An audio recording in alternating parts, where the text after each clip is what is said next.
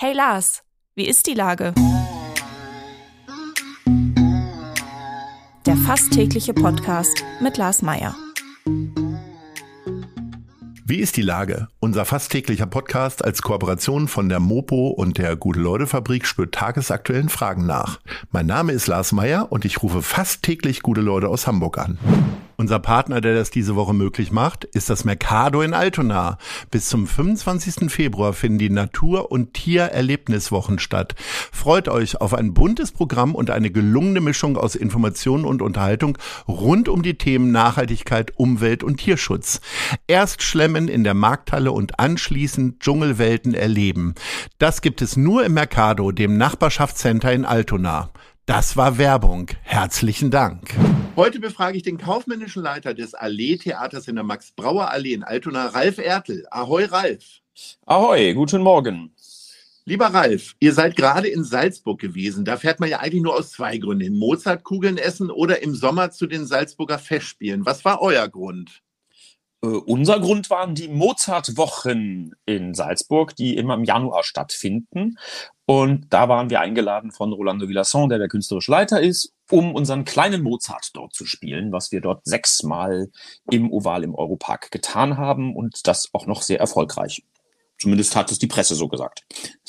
Und äh, wie war das jetzt für euch? Ich meine, ihr habt ja wahrscheinlich auch längere Zeit keine Gastspiele gegeben und dann auch noch so schön nach Salzburg. Herrlich. Ja, es war schon sehr aufregend. Es war sehr schön. Wir sind ja mit zwölf Mann, nee, mit elf Mann runtergefahren und ähm, haben dort ähm, alles gebaut. Es ist so ein bisschen ein großer Spaß immer mit den Herrschaften dann durch die Gegend zu reisen. Alle sind sie sehr aufgeregt, alle freuen sich und äh, wir haben dann auch gehofft, es ist, ob das alles da ist. Es war auch alles da und ähm, ja, die Darsteller waren ganz glücklich, weil es dann jetzt endlich nach drei Jahren stattgefunden hat, nachdem wir es nun mehrfach verschoben haben aufgrund dieser gewissen Zwangspause, die wir alle hatten. Ja. Und jetzt läuft's. Wieder. Und gab es denn trotzdem Mozartkugeln? Also so als, es, quasi als Belohnung für den Applaus, den ihr gekriegt habt? Es gab Mozartkugeln. Wir haben sie alle gegessen ähm, und haben uns darüber äh, informiert, welches denn die echten sind, weil da gibt's ja gefühlt an jeder Ecke eine Konfessorie, Welches sind die, eine die echten? Die echten sind die von Fürst tatsächlich. Der hat es erfunden. Okay. So genau. Ja. So steht's auch auf der Seite von anderen Herstellern, dass der Herr Fürst es war. Ja. Ähm, und ähm, dementsprechend sind wir uns da jetzt einig, dass dies sind. Äh, wir haben sie gegessen. Ich finde sie ja sehr süß. Es ist so, also nicht etwas für jeden Tag, sondern tatsächlich nur mal als Belohnung und das, so haben wir es auch gesehen, als Belohnung dafür, dass wir in Salzburg bei den Mozartwochen waren. So, jetzt seid ihr aber wieder da und ähm, nur mal kurz zur Erklärung, das Allee-Theater an der Max-Brauer-Allee vereint die Kammeroper und das Theater für Kinder unter einem Dach. Genau. Ähm, welche Inszenierungen sind denn einfacher, die für Kinder oder die für Erwachsene? Ja, das ist sehr schwierig zu sagen. Jedes, jeder Bereich hat so seine, seine Schwierigkeiten. Einfach sind sie beide nicht, aber sie sind vielleicht für die Erwachsenen etwas leichter als für die Kinder, weil ähm, die ähm, äh, Kinder sind, also man muss Kinder anders an, an Theater heranführen, glaube ich, als Erwachsene, logischerweise, weil Kinder natürlich nicht Lebenserfahrung oder die Vorbildung haben wie Erwachsene. Ja. Deshalb ist es etwas leichter für die Erwachsenen ähm, als für die Kinder, aber auch nur minimal leichter. Ja.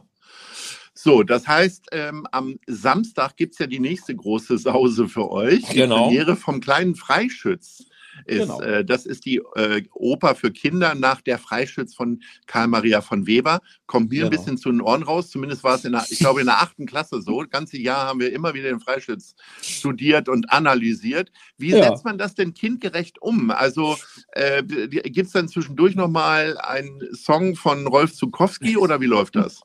Nein, tatsächlich nicht. Also wir haben es tatsächlich mit der gesamten Oper von Weber zu tun. Allerdings gekürzt, nämlich, weil sonst wäre es ein langer Abend oder langer Nachmittag für die Kinder. Kindgerecht aufgearbeitet, indem äh, es tatsächlich, ich habe es äh, schon mal gespielt vor 20 Jahren, dieses Stück bei uns. Da gab es noch da äh, ein Teufel und ein Engel, der dem Max zur Seite gestanden, die dem Max zur Seite gestanden haben und quasi so auf der Schulter gesessen haben oder immer drüber geguckt haben um ihn in die richtige Richtung zu lenken. Jetzt haben wir Engel und Teufel weggenommen in der heutigen Zeit und haben das durch Gut und Böse ersetzt. Ähm, und der Max ist ein ängstlicher Mensch, der ja quasi Lebenserfahrung sucht und seine Agathe gerne haben möchte. Und das haben wir versucht, kindgerecht darzustellen, natürlich mit nicht den damals geschriebenen Dialogen, sondern in einer eigenen Fassung, die jetzt ein bisschen moderner ist ähm, als die der Urtext bei Weber.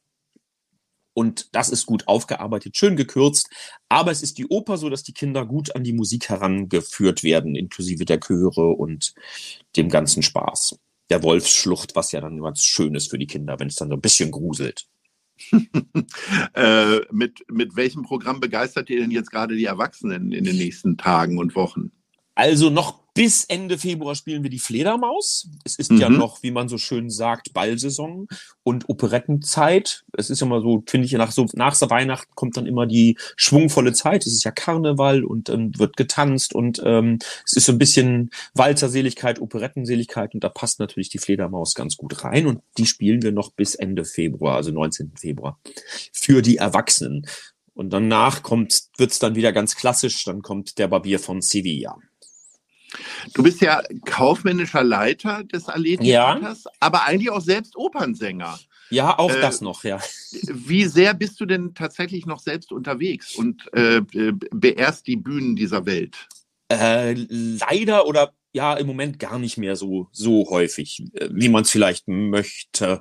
Ähm, ich hatte jetzt gerade einen fliegenden Holländer in Mönchengladbach und ähm, mache dann nächstes Jahr nochmal einen fliegenden Holländer in Krefeld. Ähm, aber tatsächlich gar nicht so oft, weil die Arbeit so am Theater einen doch sehr einnimmt. Ich habe es versucht am Anfang, als wir 2017 das Theater übernommen haben, das unter einen Hut zu bringen, aber das war nicht mehr machbar und deshalb muss man sich dann für irgendetwas entscheiden und die Entscheidung ist dann halt gefallen fürs Theater für Kinder und für die Hamburger Kammeroper.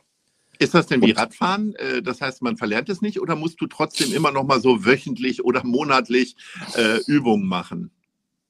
Also, ich behaupte ja, es ist wie Radfahren, man verlernt es nicht, aber es macht schon Sinn, ab und zu mal zu singen, damit man weiß, wie es geht.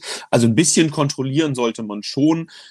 Ich mache es jetzt nicht wöchentlich. Ich mache es auch tatsächlich, ich singe auch tatsächlich mal vier Wochen nicht, wenn ich nichts zu tun habe. Aber wenn ich weiß, ich habe jetzt, weiß ich nicht, im Juli wieder was oder im Juni wieder was, dann muss ich schon irgendwie ein bisschen davor anfangen, weil sonst ist der Muskelkater auch sehr, sehr stark und dann, na, das muss nicht sein. Dann fängt man lieber vorher langsam an und arbeitet sich da wieder rein. Es ist ja dann doch ein Sport im Endeffekt. Äh, du übst dann für dich oder gehst du dann auch mal in eine der stadtbekannten Karaoke-Bars? Nee, nee, ich übe dann tatsächlich für mich. Also, nein, ich, ich übe tatsächlich für mich. Das ist so, das ist manchmal auch so ein bisschen wie das Singen unter der Dusche. Das ist ja auch immer ganz nett. Und auch das mache ich ganz gerne. Aber das, man singt ja als Sänger, glaube ich, sowieso immer ständig vor sich her. Irgendwann kommt es plötzlich raus und dann sagt einer zu einem, sag mal, was singst du denn da schon wieder? das passiert. Wer einmal bei euch im, im Haus war, der kann sich zum einen an die barocke Bühne erinnern mit dem äh, Goldrahmen und vor allen Dingen natürlich die goldenen Stühle, die alle unterschiedlich sind. Ihr habt da irgendwie, äh, ich weiß nicht, wie viele Plätze habt ihr? 203. Ja, und das sind alles unterschiedliche Stühle. Kriegt ihr manchmal so Stuhlspenden oder gehen die einfach nicht kaputt? ja, wir haben, kriegen manchmal Stuhlspenden. Mittlerweile wird es auch wieder eng. Also da muss man mal wieder gucken, ob wir noch mal wieder was ein oder andere brauchen, weil die gehen schon natürlich kaputt. Das sind ja halt alte Stühle, die dann immer mal wieder aufgearbeitet werden. Ja, und manchmal müssen wir sie auch austauschen, weil es sieht halt sehr schön aus. Man muss aber auch mal sagen, ab und zu sind sie unbequem. Also es ist auch so ein bisschen Lotterie, wo man bei uns sitzt. Es könnte sein, dass es ein bisschen im Rücken wehtut. Ähm, dann versuchen wir aber irgendwie Abhilfe zu schaffen, dass wir da irgendwie was dazwischen legen. Kultur darf ja auch nicht nur bequem sein. Ne? Richtig, das wäre ja auch zu langweilig dann. Ne? Ja. ja. Als eines der wenigen Häuser, vor allen Dingen auch in der Größenordnung, habt ihr eine eigene Schneiderei und Tischlerei. Warum leistet ihr euch sowas noch? Ja, wir haben einfach den Anspruch, gutes Theater zu machen für Kinder und gutes Theater zu machen für Erwachsene. Und wir haben halt den Anspruch, unsere Bühnenbilder darzustellen, herzustellen, auf unsere Bühne anzupassen. Und dann ist es immer einfacher, das im eigenen Haus zu machen. Äh, die Werkstätten kennen unser Haus und wissen, was wir brauchen, als wenn wir es jetzt fremd vergeben würden.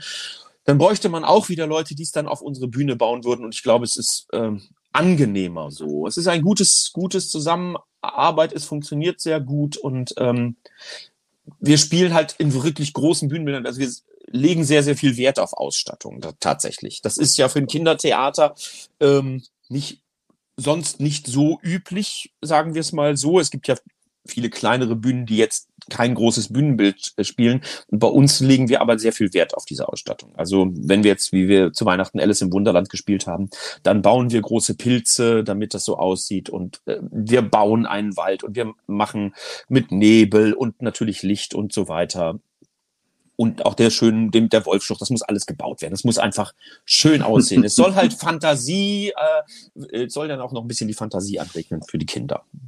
Ach, jetzt habe ich selber Bock, richtig äh, da reinzugehen, aber ich würde vielleicht mal abwarten, bis der kleine Freischütz vorbei ist und dann komme ich, dann komme ich gegebenenfalls vorbei oder ich äh, schaue mir natürlich die Fledermaus an. Ja. Wir sind schon bei der Top 3 und ähm, ihr seid ja in Altona und natürlich muss ich da mal abgleichen, ich habe ja selber sehr lange da gewohnt, was ihr denn für, was du denn für Lieblingsrestaurants hast. Das ist in Altona. Fangen wir mal bei Platz 3 an. Ja, ich mag die gar nicht so gerne werten, Platz 3, Platz 2, Platz 1, aber äh, wir machen es mal so. Also bei mir wäre Platz 3 die blaue Blume tatsächlich. Oh ja, ganz toll.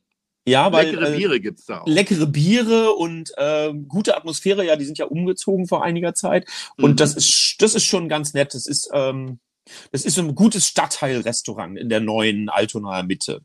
Es ist Dort vor allen Dingen einer der ganz wenigen schönen Plätze in der neuen Mitte. Ich bin ja bekanntermaßen Kritiker dieses, äh, dieser ganzen Bauweise ja. und so weiter. Ja. Und die alte Kleiderkasse ähm, ist schon echt eine feine Geschichte. Das ist schon ganz schön, ja genau. Und das ist, ist ja, da macht, da macht es dann auch Spaß und im Sommer auch ein bisschen draußen zu sitzen. Das ist schon ganz, das ist schon super. Ja. ja ähm, Platz zwei wäre bei mir die Traube. Ja. Klein, gut. fein, ist ja quasi in neuer hat Hand. wieder aufgemacht. Genau. Hat wieder aufgemacht in neuer Hand.